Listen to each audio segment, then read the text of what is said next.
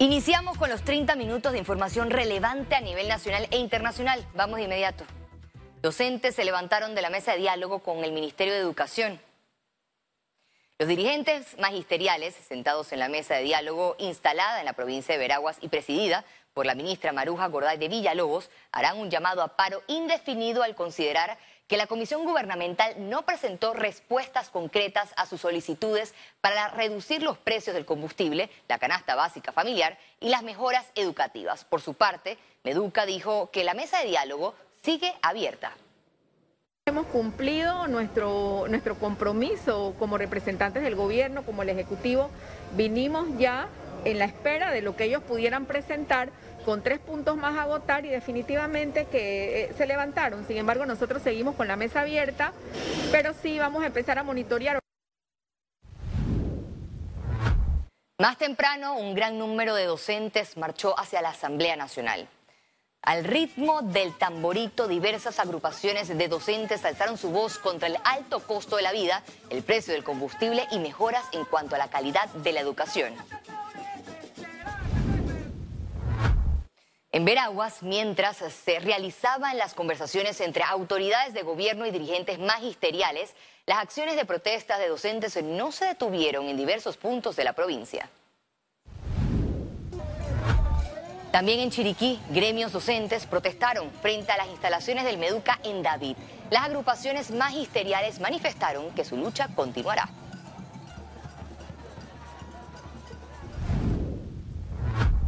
De acuerdo a su último informe, en plena crisis económica, la Asamblea Nacional gastó más de 48 mil dólares en viajes de diputados al exterior. El diputado Mariano López viajó a Cuba, gastó 1.492 dólares y los viáticos fueron de 1.200 dólares. En esta misión fue acompañado por su colega del PRD, Juan Esquivel, quien gastó 1.492 dólares en pasaje y 1.200 dólares en viáticos. Además de Miguel Fanovich del Molirena con 1.157 dólares en pasaje y 1.200 en viáticos. En un viaje parlamentario, los diputados del PRD, Víctor Castillo y Alina González, se gastaron 1.460 dólares cada uno para el boleto y 1.200 en viáticos. En la lista también aparece el diputado suplente panameñista Francisco Nieto, quien estuvo de gira en Turquía por 3.577 dólares y los viáticos fueron de 3.000 dólares. Cinco días que estuvimos en Cuba eh, fue productivo para el país. Nosotros recibimos el boleto, que es lo que nos entrega la Asamblea, no manejamos cifras. Nosotros vamos, la Asamblea nos paga el, boleto para realizar esa misión. El nuevo escándalo salpica a los diputados Leandro Ávila, Fernando Arce, Corina Cano, Eric Brose y Bernardino González.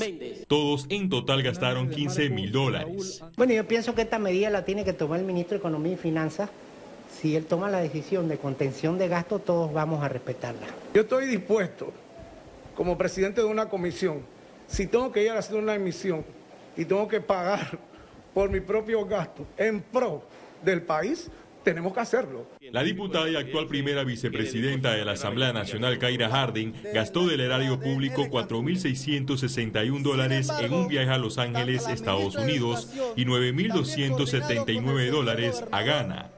El órgano legislativo ha sido objeto de cuestionamientos por falta de contención del gasto público en plena pandemia. Solo en el mes de marzo y abril, más de 3.000 funcionarios fueron contratados. Félix Antonio Chávez, Econius.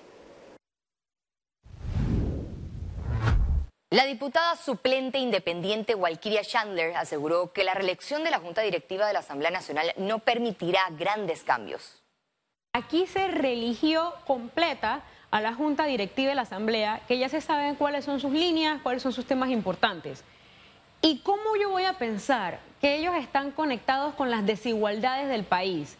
¿Cómo voy a pensar que ellos saben de cuántos niños se cambiaron de escuela privada a pública? Los que no están dando clases, los que se acuestan con hambre, si solamente ese mismo día, cuando se acaba de dar un discurso ante la nación, los vemos celebrando con una botella de casi 400 dólares. El sistema electoral panameño está diseñado para reelección de diputados, advierten especialistas. El sistema electoral panameño está diseñado para eso, para que ganen los gamonales, para que ganen los caciques.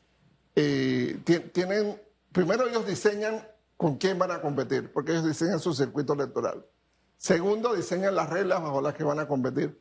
Y tercero, diseñan las listas con las que van a competir. Y esto que van a hacer ahora para el 2024, que la gente de los partidos políticos pueda postularse como independiente, es para copar toda la lista.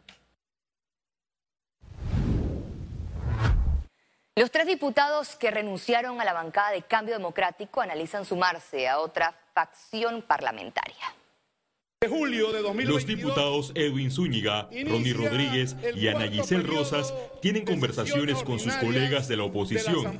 Las dos únicas alternativas serían ingresar a las filas de la bancada independiente o la del panameñismo. Esa es una decisión que estamos en este momento discutiendo nosotros tres con inclusive diputados de otras bancadas de oposición, siempre con la atención de incorporarnos o de formar una nueva facción parlamentaria que considere ejercer un rol de oposición dentro de la Asamblea. La decisión de alejarse de la jefa de bancada Yanivel Ábrego se debe a la expulsión de los 15 diputados disidentes de Cambio Democrático, quienes recientemente votaron a favor de la reelección del perredista Cristiano Adames. Ya en reiteradas ocasiones desde esta Asamblea y en declaraciones puntuales han dado muestra de que su respaldo es más hacia el gobierno PRD que hacia la gestión de ser un partido de oposición. La bancada independiente no confirma, pero tampoco descarta acoger a los tres diputados de Cambio Democrático. Nosotros todavía no hemos conversado sobre nada al respecto. Eh, no obstante, yo particularmente cuestionaría mucho eso. El reglamento interno de la Asamblea Nacional contempla que para constituir una fracción legislativa, es decir, una nueva bancada, se requiere la participación mínima de cuatro diputados. Félix Antonio Chávez, Econim. El Ministerio de Educación instruye a mantener uso de mascarillas en salones de clase. Esta instrucción dirigida a docentes, estudiantes y administrativos surge como medida preventiva para disminuir el riesgo de contagio de cualquier enfermedad infectocontagiosa como influenza, COVID o viruela del mono. Economía. El aumento sostenido en los precios de combustibles provocó que personas dejaran sus vehículos para usar el transporte público. Aquí le contamos. Desde febrero de este 2022, el Metro de Panamá registra un aumento progresivo en su demanda de usuarios que representa un 47% a la fecha. La institución atribuye este flujo de pasajeros al avance de la reactivación económica del país, el retorno a clases presenciales y el aumento en el costo de combustibles. Esta última variable que reporta aumentos quincenales atrajo más personas a ese transporte en el último mes. Nosotros en los últimos 40 días hemos aumentado un 7 o 8% la demanda. Antes nos movíamos alrededor de 315 mil personas. En los últimos 40 días hemos llegado a mover 323 mil personas en días laborables. Los usuarios aseguran que se han visto obligados a buscar alternativas para movilizarse y ahorrar. El metro es una de ellas. Sí, sí, he tenido que dejar el auto para, bueno, agarrar este, este método de transporte ahorita. Sí, he tenido que dejarlo, demasiado. El combustible está muy, muy, pero muy, está por las nubes. Tengo mi auto estacionado ya como dos semanas prácticamente. ¿Cuánto más o menos se está ahorrando? Mm, no he sacado el presupuesto, pero se nota que sin sacarlo me doy cuenta que sí hay un ahorro. Ahora, tanto las estaciones como los vagones del metro permanecen con mayor flujo de personas hasta en las horas que no son pico. El Metro de Panamá confirmó que están preparados y los efectos inflacionarios le generan más pasajeros. Nosotros antes de la pandemia movíamos alrededor de 400 mil personas diarias, así que la capacidad la tenemos y en ese sentido lo que iríamos haciendo es análisis y estudios de la demanda, cómo se va comportando y en función de eso entonces modificaríamos la oferta o la aumentaríamos. Reiteraron que la obligatoriedad del uso de mascarilla se mantiene en el transporte público después del 11 de julio. Ciara Morris, Econews. Este jueves se desarrolló el segundo día del Blockchain Summit LATAM 2022. Expositores reconocieron que hace falta desarrollo de esta tecnología en el país para posicionarse. Bueno, por un lado hace falta obviamente un desarrollo de ecosistema, este, este desarrollo se a través de la educación, el primer punto siempre es la educación. También hace falta un marco normativo que le permita a las empresas, marco normativo no solo en Panamá, sino a nivel regional, que le permita a las empresas y a los usuarios trabajar de una manera segura y, y donde entiendan dónde están, dónde están poniendo su dinero.